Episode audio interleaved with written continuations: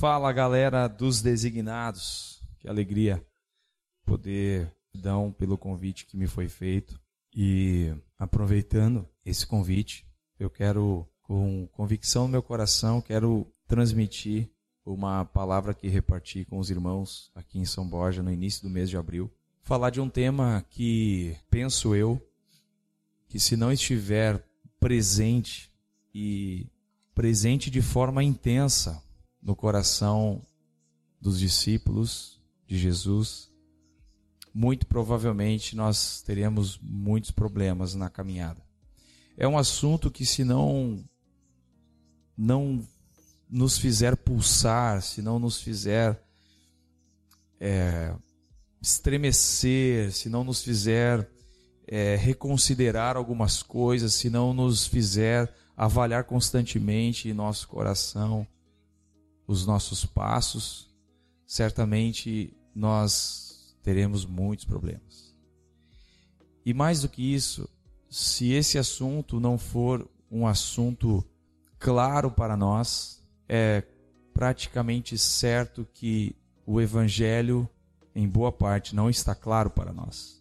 E o assunto, então, que quero repartir, e se quiserem fazer desse, desse bate-papo, né, é, se quiserem intitular algo, né, fazer um título aí, eu colocaria é, o título Como Peregrinos. Bom, primeiro gostaria de trazer uma síntese aqui, uma, uma definição do que é um peregrino. Essas definições elas estão em dicionários aí, em, em campos de pesquisa, tá? Muito simples.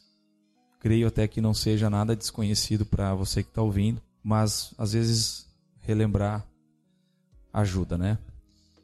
Peregrino é um viajante, um indivíduo andante sem lugar fixo.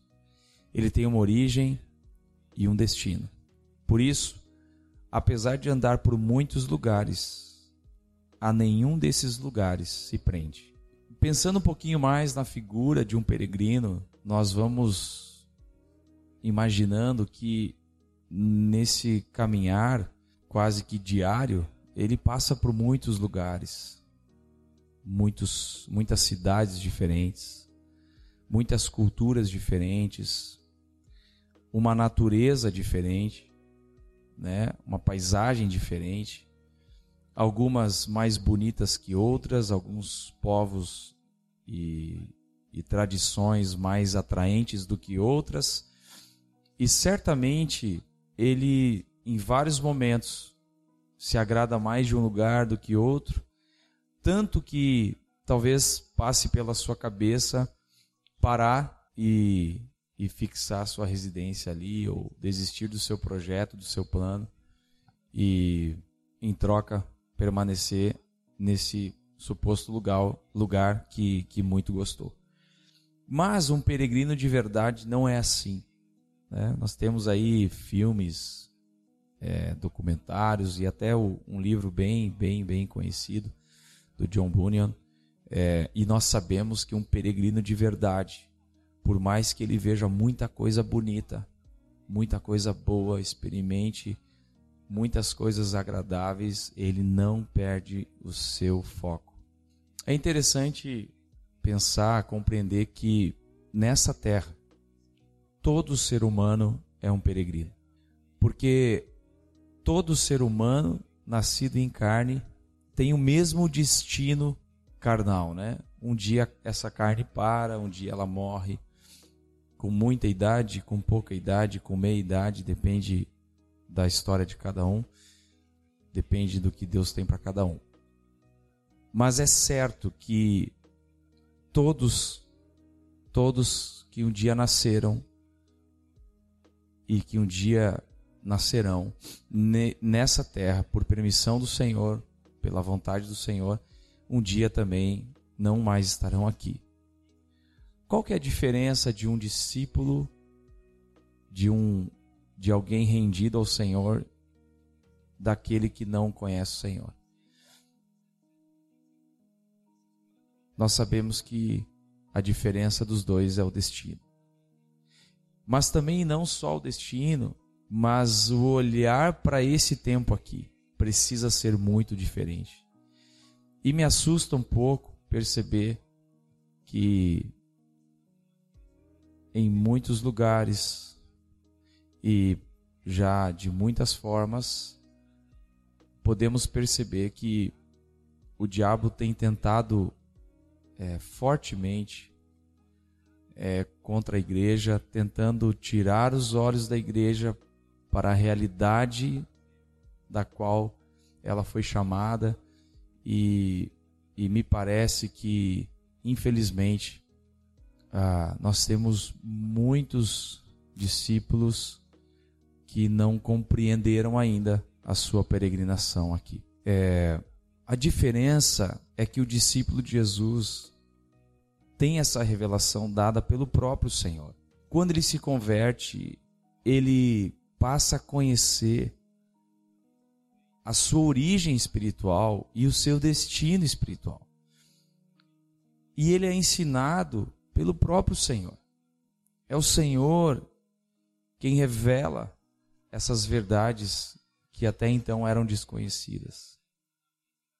E ele vai percebendo que o que o Senhor realmente quer é, como diz Paulo aos Gálatas no início da carta, versículo 4 do capítulo 1, o Senhor quer nos desarraigar desse mundo perverso. O sacrifício do Senhor, o senhorio e a salvação de Cristo tem poder completo e esse poder que nós não conseguimos medir tem muitos efeitos.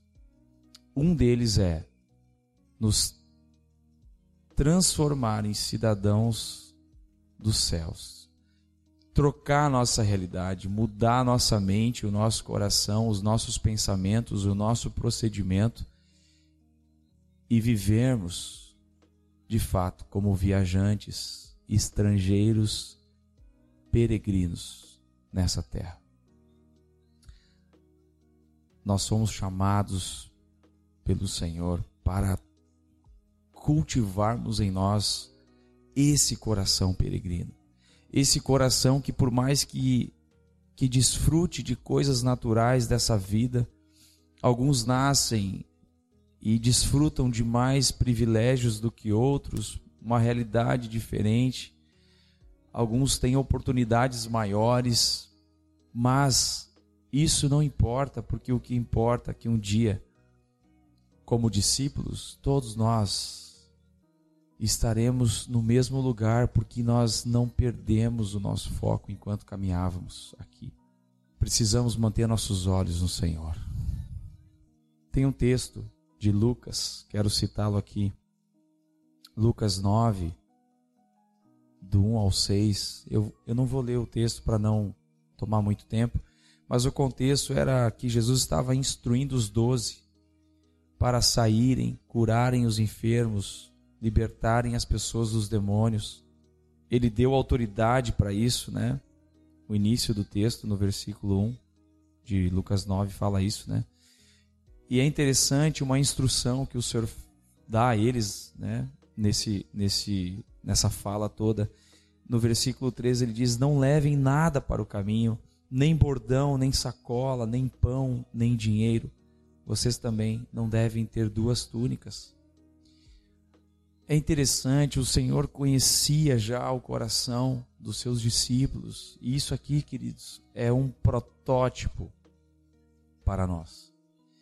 O Senhor também conhece o nosso coração e sabe que, dada a missão, nós poderíamos e nós corremos alguns perigos e riscos de perder tempo, de perder tempo com as nossas túnicas. com o nosso dinheiro, perder tempo se preocupando se tem pão, se tem muito pão, se não tem pão. Quem é que ficou com pão? Quem é que ficou com dinheiro? Mas eu preciso, me alcança aqui. Eu estou fazendo uma alusão com o texto aqui, naquele contexto dos doze, mas e hoje nós? Nós queremos conquistar as nossas cidades para o Senhor, nós queremos é, que a família aumente, nós queremos os nossos lugares de reunião é, lotados por uma consequência de convertidos e mais convertidos, mas é muito fácil começarmos a nos preocupar com essas coisas que nos tiram o foco. Sem falar que no individual, nos nossos afazeres do dia a dia, né, no seu trabalho, no seu estudo, quanta coisa, quanta coisa enfrentamos e quantas coisas nos provam nisso. Né? Tem um texto que eu também quero citar e não tem como não citar falando desse assunto de peregrino, de Hebreus 11, que é um capítulo que fala o tempo todo sobre homens que andaram pela fé e cita muitos homens. E sempre quando vai citar esses homens, antes de citar o nome, é, tá lá escrito pela fé e vai falando Noé, né? Eu quero citar Abraão, é o pai da fé. E mas cito Abraão porque falando agora aqui do versículo 8, 9 e 10, vai dizer que Abraão ele andou na terra que lhe foi prometida como em terra alheia. Significa que ele peregrinou, ele, ele desfrutou daquilo que o Senhor prometeu, mas como sempre, como se não fosse dele. Nós, hoje, conquistados pelo Senhor, designados pelo Senhor, né? há uma obra, há um chamado muito claro e comissionados e equipados para isso, nós peregrinamos numa terra. Nós nós estamos aqui, cada um no seu lugar, cada um na sua cidade, outros sendo chamados, né, especificamente para outros lugares, mas também como peregrinos. Mas precisamos ter muito claro que isso aqui é terra alheia, isso aqui não não nos pertence a ponto de nos pertencer para sempre. Nós somos do Senhor, o Senhor nos pertence. Esse coração e essa mente que agora entendem que peregrinam aqui são corações e mentes do céu. É do céu para a terra. Nós começamos a perceber quando nos, nos relacionamos intimamente com o Senhor, nós vamos percebendo que aquilo que nos mexe, aquilo que nos toca, aquilo que nos traz sentido para viver, para nos mover, é tudo relacionado à nossa real cidade. Como diz lá em Hebreus, Abraão sabia que existia uma cidade cujo arquiteto era Deus. O fundamento era dado por Deus. Ele viu essa cidade com os olhos da fé. E nós, Igreja do Senhor, somos chamados a ver essa cidade todos os dias. Todos os dias. Tem uma fala de, de uma menina é, no meio de um clipe de uma música muito conhecida que leva esse nome. Ela fala algo muito precioso. Ela diz que o Senhor nos quer de mãos leves, mãos que soltam facilmente as coisas daqui e para que possamos agarrar as coisas eternas derramadas por Ele. Eu quero, com esse breve repartir aqui, eu tô, estou tô sintetizando, resumindo bastante a mensagem maior que foi ministrada, porque é um podcast e não uma pregação, né? Por mais que eu esteja me exaltando um pouco como, como que pregando, mas é porque eu estou sozinho aqui me, me amem, por favor. Tenham paciência comigo.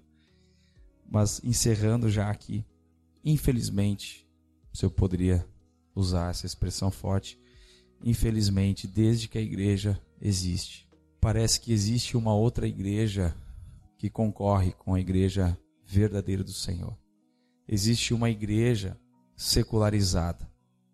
Existe uma igreja que se permitiu secularizar e quando falo isso, não falo pensando ou relacionando com usos e costumes, com questões de roupa, com questões de dinâmicas de reunião, mas quando falo que houve uma aceitação por parte dessa igreja que concorre com a igreja do Senhor, uma aceitação do secular, eu falo em relação aos princípios de Deus. Princípios imutáveis, muito claros, poderosos e eternos que são facilmente trocados ou, no mínimo, distorcidos por comentários de filósofos, de palestrantes, que hoje, cada vez mais e como nunca antes, estão aos montes por aí. Às vezes, até um colega de faculdade, de trabalho, tem mais a nossa atenção do que o Senhor. Conquista mais atenção daquele que ainda não entendeu que é um peregrino, que ainda não entendeu que suas raízes no Senhor, elas serão cortadas aqui nessa terra. Como diz João Batista, né? Já está posto o machado na raiz de toda árvore ruim, e essa preocupação precisa ser a nossa preocupação de não deixarmos os princípios do Senhor serem trocados misturados ou até mesmo negados pelos nossos corações, pelo coração da igreja. Essa igreja secularizada, um dia preferiu, e talvez até sutilmente, preferiu a porta e o caminho largo. Mas existe também, e graças a Deus, existe também, e permanecerá existindo, uma igreja a igreja de Jesus, que entrou nele, por meio dele, para ele, nossa porta estreita, e que nos conduz a um caminho estreito, que nos promete um destino eterno com ele. E até hoje, desde o seu início até hoje, ela caminha o caminho estreito até o momento de o encontrar lá, no fim. Isso só acontece enquanto nos mantermos debaixo do governo do Rei, enquanto mantermos nossos olhos nele, enquanto mantivermos viva a saudade da nossa pátria celestial, enquanto continuarmos andando nessa terra como se fosse em terra alheia, não buscando fixar residências, mas sim montarmos e desmontarmos as nossas tendas. Enquanto mantivermos um coração peregrino. Faço por último aqui uma referência, né, do povo de Israel que quando liberto do Egito começa a caminhar no deserto e eles andavam e montavam suas tendas. Quando o Senhor chama Moisés e lhe dá a tarefa de montar o tabernáculo, o Senhor fala que queria habitar no meio deles. E interessante que o Senhor também, além de habitar no meio deles, habitou como eles. Era uma alusão muito clara. Era, um, era muito significativo aquilo. E nós sabemos que tudo do velho é sombra do novo. E hoje nós por essas experiências e essas histórias tão preciosas, nós somos ensinados que, da mesma forma como lá em Moisés, com aquele povo todo, nós hoje aqui somos chamados a peregrinar, a não perdermos tempo para que a nossa missão não sofra não sofra desajuste, não não nos faça não nos faça perder o foco no meio da nossa missão. O Senhor nos chamou para algo muito claro, nos está dando tudo o que precisamos para isso, nos deu do seu espírito. O seu espírito é o dono dos dons, é ele que frutifica o seu fruto em nós, é ele que nos revela a pessoa de Jesus. E, e assim também desfrutamos da paternidade perfeita do nosso Pai.